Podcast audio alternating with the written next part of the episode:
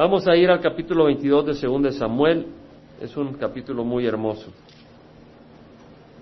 Dice, habló David las palabras de este cántico al Jehová el día que Jehová lo libró de la mano de todos sus enemigos y de la mano de Saúl. E, este es un salmo de alabanza. Y dice que David expresa este cántico a Jehová el día que lo libró de todas las manos, de la mano de todos sus enemigos. Es decir, David le dio Dios a David victoria total de todos sus enemigos. El Señor nos va a librar de todos nuestros enemigos. Es la promesa del Señor. En Isaías 54, 17 dice, ninguna arma forjada contra ti prosperará. Ninguna arma. Está hablando de armas espirituales. Amén. Bíblicamente, principalmente armas espirituales. Ninguna arma forjada contra ti prosperará. Y condenarás toda lengua que se alce contra ti en juicio. Isaías 54, 17. Esta es la herencia de los siervos del Señor y su justificación viene de mí, declara el Señor. O sea, ninguna arma, aun las calumnias. La palabra del Señor dice en Romanos, ¿quién es el que condena? ¿Quién es el que acusa a los escogidos de Dios? Dios es el que justifica. ¿Quién es el que condena? Cristo Jesús es el que murió. Más aún el que resucitó y está a la diestra de Dios Padre y es el que intercede por nosotros. Entonces, si nosotros estamos cubiertos por Jesucristo, por la sangre de Jesús, ninguna calumnia va a triunfar contra nosotros, porque Dios nos limpia. Somos perdonados por Jesucristo. Pero Isaías 54, 17 dice, ninguna arma forjada contra ti prosperará. Y condenarás toda lengua que se alce contra ti el juicio. Esta es la herencia de los siervos del Señor. Si tú eres un siervo del Señor, esa promesa no es para todos, es para los siervos del Señor, para los seguidores de Cristo. Entonces, David como servidor de Cristo experimentó la victoria de todos sus enemigos. Y ahora nos da la clave de esa victoria. En el versículo 2 y 3 dice, y dijo, Jehová es mi roca. La clave es Dios, empieza a hablar de Dios. Jehová es mi roca. Es decir, el pequeño ratoncito va huyendo de la zorra y se mete en una rajadura y se mete y se esconde en la roca. Y la zorra ya no puede hacerle nada. O el gavilán no se lo puede llevar. El Señor es mi roca, mi baluarte, es decir, mi fortaleza, mi libertador. Tal vez tú estás atrapado en el pecado. Cuando ya estás liberado por el Señor, eres libre. Pero ¿qué tal si estás atrapado en el pecado? Dice el salmista, el Señor es mi libertador, Él te puede liberar. Mi Dios, mi roca en quien me refugio, mi escudo y el cuerno de mi salvación. El cuerno refleja poder, como el cuerno del búfalo. El cuerno de mi salvación, mi altura inexpugnable. O sea, puedo huir de la inundación a esa altura donde no me alcanza las aguas.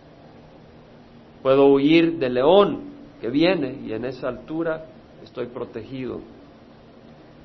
Y mi refugio, Salvador mío, tú me salvas de la violencia. Es decir, él habla primero de la victoria total, segundo habla de Dios. No dice yo merezco esto, yo merezco el otro. Habla del Dios que es refugio y fortaleza.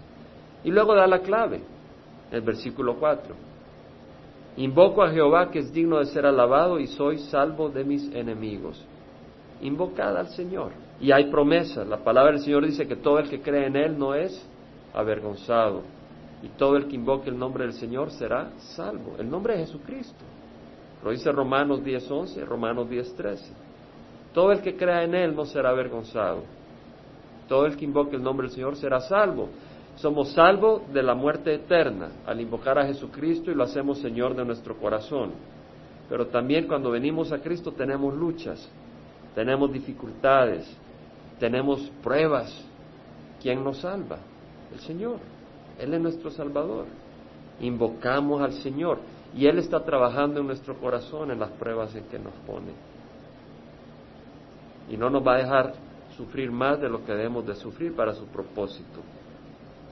David habla de que Dios lo liberó de todos sus enemigos, habla de quién es ese gran Dios y habla la clave, invocar al Señor. Y luego nos da un testimonio.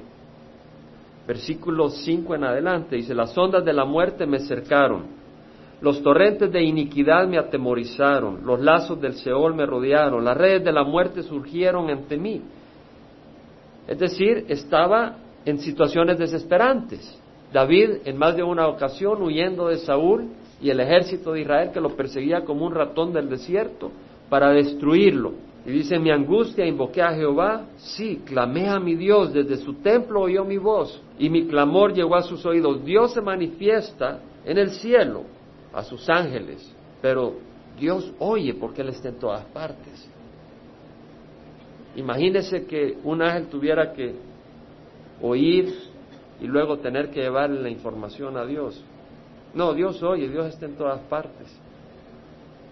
Las ondas de la muerte me cercaron, pero en mi angustia invoqué a Jehová, sí clamé a mi Dios desde su templo, oyó mi voz, y mi clamor llegó a sus oídos. Entonces la tierra se estremeció y tembló.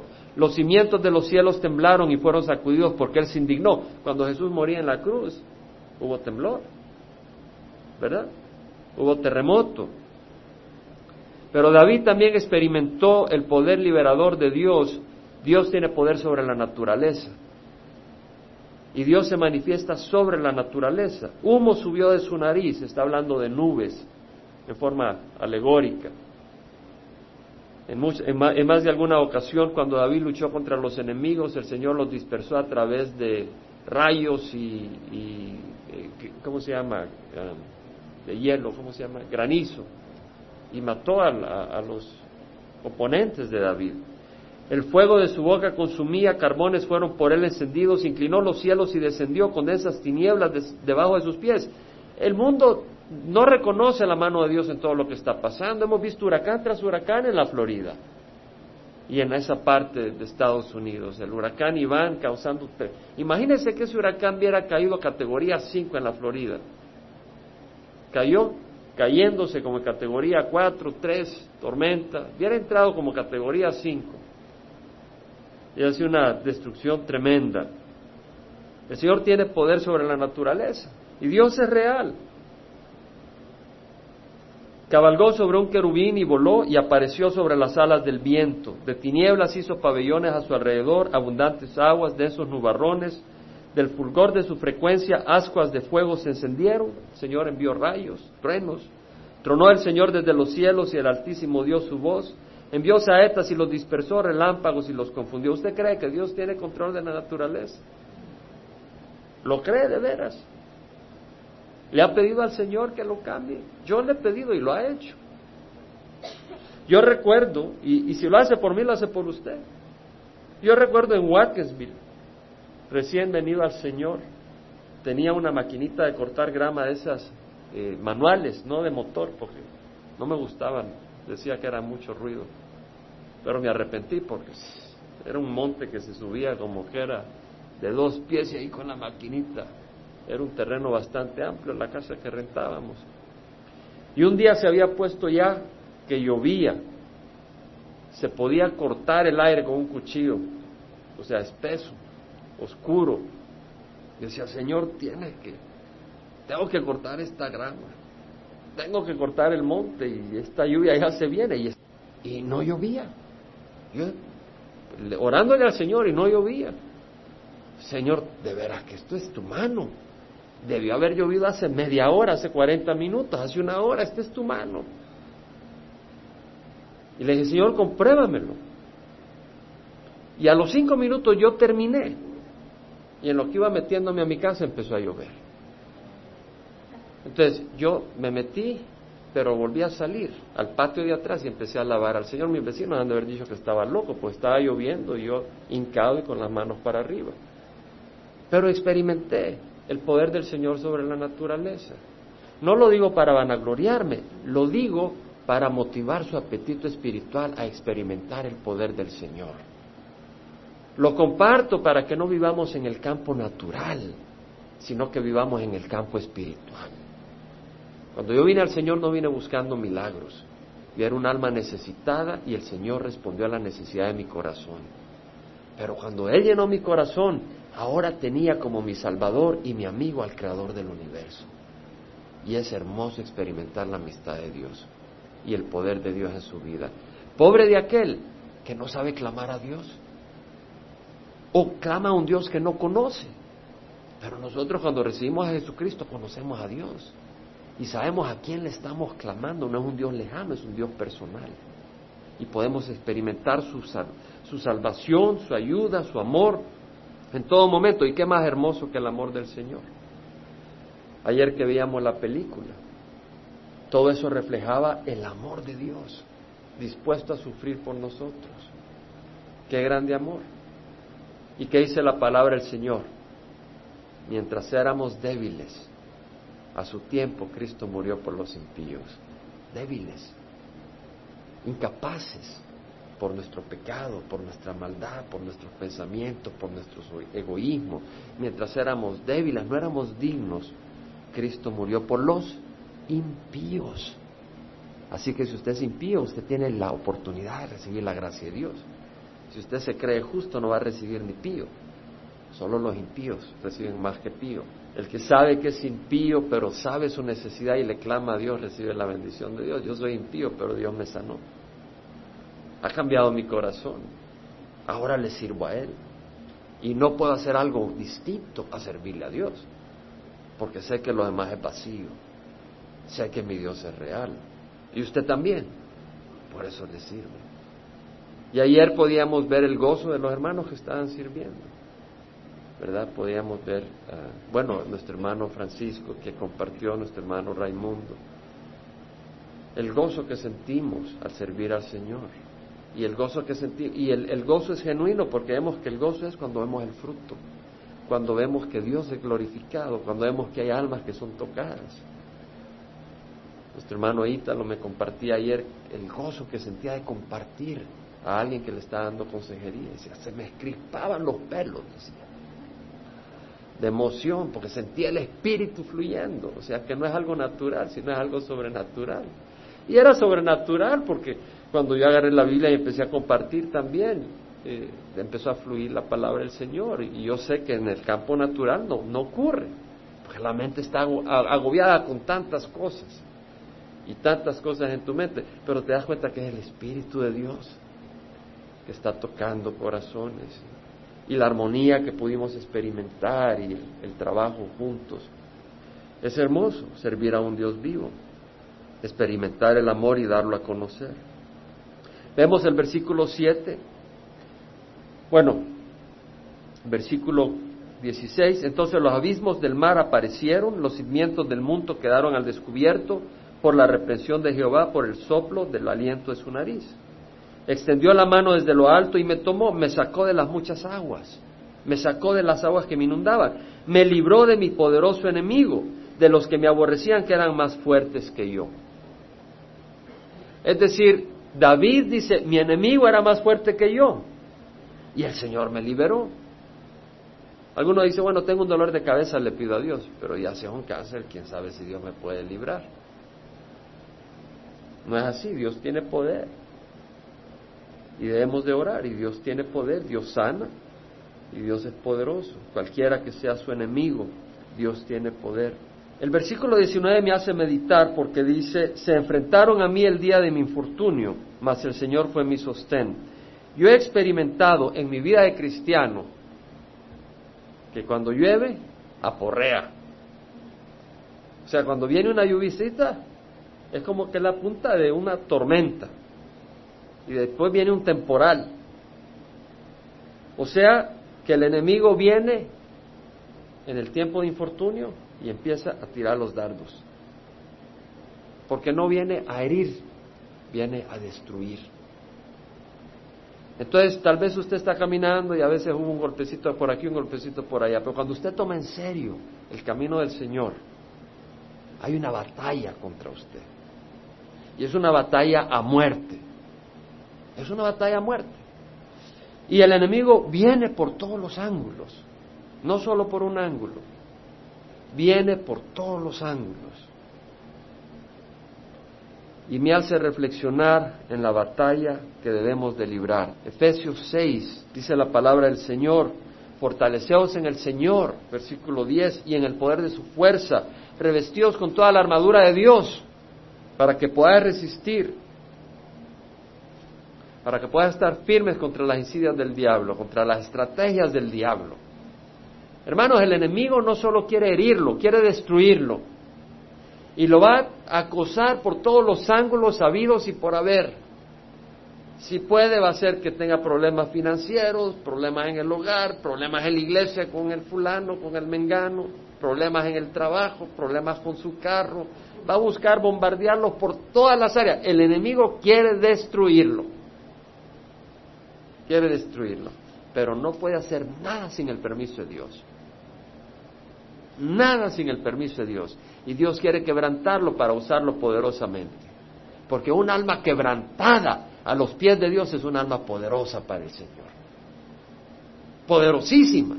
Si usted está bien quebrantado, donde usted no puede dar un paso sin la ayuda del Señor, Dios dice, perfecto, entonces ahora te llevo en mis, en mis brazos y yo voy a caminar tu camino y yo voy a librar tus batallas porque tú no las puedes librar, ya me dijiste que no las puedes librar y quieres que yo las libre, perfecto, yo las libro, gracias que me invitaste. Ahora yo saco mi, mi espada. Nuestra lucha no es contra sangre y carne, sino contra principados, contra potestades, contra los poderes de este mundo de tinieblas, contra las huestes espirituales de maldad. Son mal, malévolas en las regiones celestes. Por tanto, tomad toda la armadura de Dios para que podáis resistir en el día malo y habiéndolo hecho todo, estar firmes. Y podemos seguir leyendo porque hay mucho que enseñar ahí. Necesitamos fortalecernos en el Señor el enemigo quiere destruirnos. David pudo invocar al nombre del Señor y fue salvo de todos sus enemigos. Ahora veamos acá qué es lo que dice el versículo 20, una clave. También me sacó a un lugar espacioso, me rescató. ¿Por qué? Porque se complació en mí. Usted puede invocar todo lo que quiera al Señor, pero si usted no complace al Señor, el Señor no lo va a liberar. Amén. Dice la palabra del Señor, si guardo iniquidad en mi corazón, el Señor no me va a escuchar. Si observo iniquidad en mi corazón, el Señor no me va a escuchar. Ah, no, yo voy a ir a la iglesia todos los domingos. Voy a ir a la iglesia todos los miércoles. Voy a ayudar en la película. Pero si guarda iniquidad en su corazón, el Señor no lo va a escuchar. El Señor no busca sacrificios. ¿Qué es lo que busca? Obediencia. A este miraré, al que es humilde y contrito de corazón y tiembla ante mi palabra. Si la palabra de Dios es importante en su vida, si cuando usted escucha la voz del Señor no la ignora ni la pone en segundo plano, si la palabra de Dios es más preciosa que el oro, si la palabra de Dios en sus oídos es como música celestial. Si es mejor que la miel para su paladar. Y si usted busca obedecerla y la respeta y no la usa como cualquier dicho, entonces Dios lo va a escuchar, porque usted está escuchándolo a Él. Qué, qué, simpático sería que nosotros despreciamos la voz del Señor y cuando tenemos problemas decimos, Señor, ayúdame. Y el Señor te dice, bueno, yo te estaba hablando todo este tiempo y no me escuchas, ¿por qué te voy a escuchar a ti? La palabra de Dios es preciosa, amén. La palabra de Dios es hermosa. ¿Usted le ha dado falta a la palabra de Dios? ¿Le ha dado debilidad a la palabra de Dios? ¿Le ha dado que algunas áreas que está mal a la palabra? ¿Tiene alguna reprensión contra Dios porque no le salió completo algún versículo? Yo no le he hallado nada malo a la palabra de Dios y la he leído varias veces, hermano, no por sacrificio, sino porque me gusta y también porque la necesito. Tengo una disciplina personal de buscar leer la palabra del Señor, aunque esté cansado, o aunque a veces me siento desanimado. Con mayor razón, hago un esfuerzo, porque sé que estoy débil, necesito alimento, no alejarme del alimento. Si estoy tan débil que no puedo comer, con mayor razón me esfuerzo para agarrar fuerzas para poder comer. La palabra de Dios es muy importante. Primero Samuel 15, 22, 23, que le dijo el Señor a Saúl, se complace Jehová en holocaustos y sacrificios. Se complace Jehová tanto en holocaustos y sacrificios como en obediencia a la voz del Señor. El obedecer es mejor que un sacrificio y el prestar atención que la grosura de carneros, porque la rebelión Es como, es como pecado de adivinación y la desobediencia como iniquidad e idolatría. Por cuanto has desechado la palabra del Señor, Él también te ha desechado para que no seas rey. No podemos desechar la palabra del Señor. ¿Por qué desechar la palabra del Señor? Amén. ¿Por qué vamos a desechar la palabra del Señor? Es preciosa. Primera Juan 5:13. La certeza que uno tiene en el Señor. Estas cosas han sido escritas a vosotros que creéis en el nombre del Hijo de Dios para que sepáis que tenéis vida eterna. La confianza de estar en el Señor. Esa confianza es bien importante para poder clamar y saber que el Señor nos escucha. David sabía que estaba en el Señor.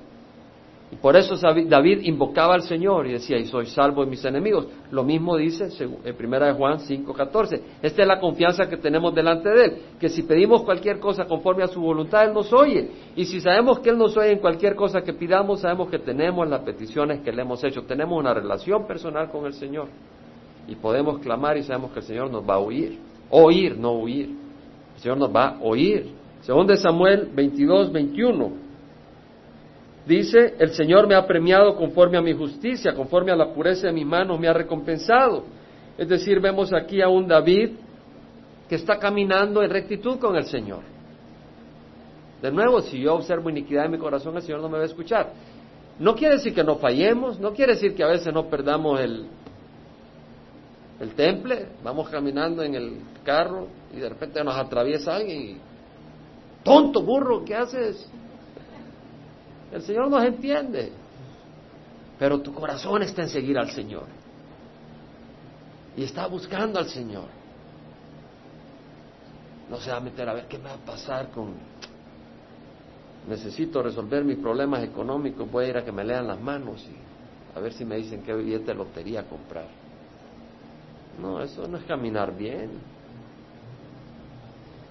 He guardado los caminos de Jehová y no me he apartado. No dice no he tropezado, no dice no, no me he caído a veces. He guardado los caminos de Jehová y no me he apartado impíamente mi Dios. Por todas sus ordenanzas estaban delante de mí y en cuanto a sus estatutos no me aparté de ellos. También fui íntegro para con él y me guardé de mi iniquidad. La integridad. ¿Qué quiere decir integridad? Que somos lo mismo estando el Señor presente o no presente, ¿verdad? ¿Y cuándo está el Señor ausente de nosotros? Nunca. Somos lo mismo, ¿nos ve la gente o no nos ve la gente? Es decir, estamos en la iglesia y leemos la palabra del Señor. Y estamos en nuestra casa, leemos la palabra del Señor también. Amén. Eso es lo que quiere decir. Estamos en la iglesia y no traemos una revista pornográfica. Nos vamos al supermercado y nos compramos una revista pornográfica. Lo que quiere decir es que somos lo mismo, siempre, porque creemos en el Señor. Él es nuestro Señor. Gálatas 5, 16 al 18 dice, andad por el Espíritu y no cumpliréis los deseos de la carne. Vea el contexto. Fui íntegro para con él y me guardé de mi iniquidad. ¿Qué está diciendo al decir me guardé de mi iniquidad? Que no dejé que mi iniquidad floreciera. ¿Cierto? Eso es lo que quiere decir. Quiere decir que nuestra carne es inicua. Nuestra carne es malvada. Pero lo que está diciendo David es, no dejé lugar suelto a mi carne para hacer lo que quiere. Obviamente que este no era su sentir cuando pecó con Betsabé y Dios le disciplinó bien duro a su hijo, pero no lo destruyó. Ese es el amor de Dios, porque David amaba al Señor. David era un, un siervo de Dios. Y esa es la esperanza que tenemos si somos siervos de Dios. Si fallamos, si nos ponemos un poco tercos, el Señor se encarga de disciplinarnos. Vemos la integridad. Entonces hay una lucha, anda por el Espíritu y no cumplirás el deseo de la carne, porque el deseo de la carne es contra el Espíritu y el Espíritu contra la carne para que no podáis hacer lo que debes hacer. Entonces hay una lucha entre la carne y el espíritu, hay una lucha. Romanos 8, 13 al 14 dice, si vivís conforme a la carne, habréis de morir. Pero si por el espíritu hacéis morir las obras de la carne, viviréis, porque todos los que andan de acuerdo al Espíritu de Dios son los hijos de Dios, ¿verdad? Entonces, si estamos caminando en el Espíritu para poner a muerte las obras de la carne, todos los que andan en el Espíritu de Dios son hijos de Dios. Finalmente, dice, conforme al benigno te muestras benigno, con el hombre íntegro te muestras íntegro, con el puro eres puro y con el perverso eres sagaz. Es decir, tu siembra, ahí viene tu fruto. ¿Qué quieres sembrar? Iniquidad, vas a sembrar, vas a cosechar iniquidad. Vas a sembrar a las cosas de Dios, vas a cosechar las bendiciones de Dios. No os dejes engañar, de Dios nadie se burla. Todo lo que el hombre siembra, eso segará. El que siembra para la carne, la carne cosechará corrupción. El que siembra para el espíritu cosechará vida eterna. Vamos a cerrar los ojos. Padre Santo, te damos gracias por tu palabra. Señor, hemos meditado en varias cosas. Nos habla, Señor, la necesidad de reconocer que somos débiles y la necesidad de reconocer que nos necesitamos unos a otros. Gracias, Señor, que nos hablas y nos explicas y nos enseñas. Ayúdanos, Señor, a, darnos la humildad. Ayúdanos a darnos la humildad para, para solicitar, Señor. Para solicitar, Padre Santo. Ayuda a algún hermano, ora por mí. No será arrogante decir, Señor, que la congregación ore por mí, que ore por los ancianos, que ore por cada uno. Señor, Ninguno de nosotros la puede hacer sin tu ayuda y, y si Pablo necesitó la oración de otros, nosotros también, Padre. Pero ayúdanos a, pedir esto con confianza de que si un hermano o una hermana no, no sale a, nuestro, a nuestra ayuda, tú estás ahí a nuestra ayuda, Padre. Lo único que estás haciendo es dándole las oportunidades para que ellos también sean instrumentos de bendición pero no dependemos de un hombre o de una mujer. Eres tú el que nos salva. Y por eso podemos invocar y seremos salvos de todos nuestros enemigos. Padre, nos has hablado de que tú eres la roca y por eso podemos invocar y ser salvos. Nos has hablado que tienes poder para la naturaleza cambiar si es necesario y bendecirnos. Te damos gracias que has sanado a Yolanda, Señor. Era un accidente que realmente ella estaría paralizada. Y los médicos están sorprendidos, pero sabemos que tu mano ha sido misericordiosa. Y así, Señor, has actuado en nuestro favor muchas veces. Padre, nos has recordado la necesidad de caminar en integridad y de obedecer tu voz si queremos que tú escuches nuestro clamor. Padre, danos un corazón humilde. Y Señor, no es que tú buscas que temblemos como gallinas corriendo de un lobo, pero tú quieres que entendamos que tu palabra es poderosa y que tú eres un Dios poderoso y que tú mereces nuestra obediencia. Y ayúdanos, Señor, a entenderlo y más que nada a buscar amarte, porque tú mereces nuestro amor. Gracias te damos, Señor. Te damos gracias por tu palabra, te damos gracias por tu espíritu. Rogamos, Señor, que la gracia de nuestro Señor Jesucristo, el amor del Padre y la comunión del Espíritu Santo nos acompañe hoy y toda esta semana, Señor. Te lo rogamos en nombre de Jesús. Amén.